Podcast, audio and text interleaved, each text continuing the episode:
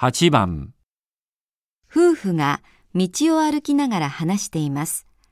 妻が心配していることは何ですか？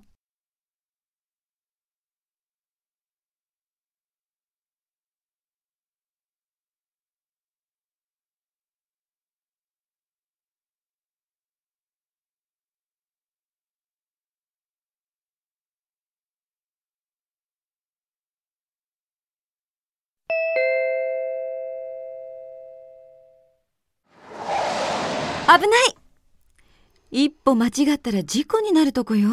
ごめんごめん。でもさ、もしぶつかっちゃってたら保険金もらえたかなやだそんな。怪我したら何にもなんないじゃない。いいんじゃない？怪我ぐらいなら。そりゃ、死んじゃったらまずいけど。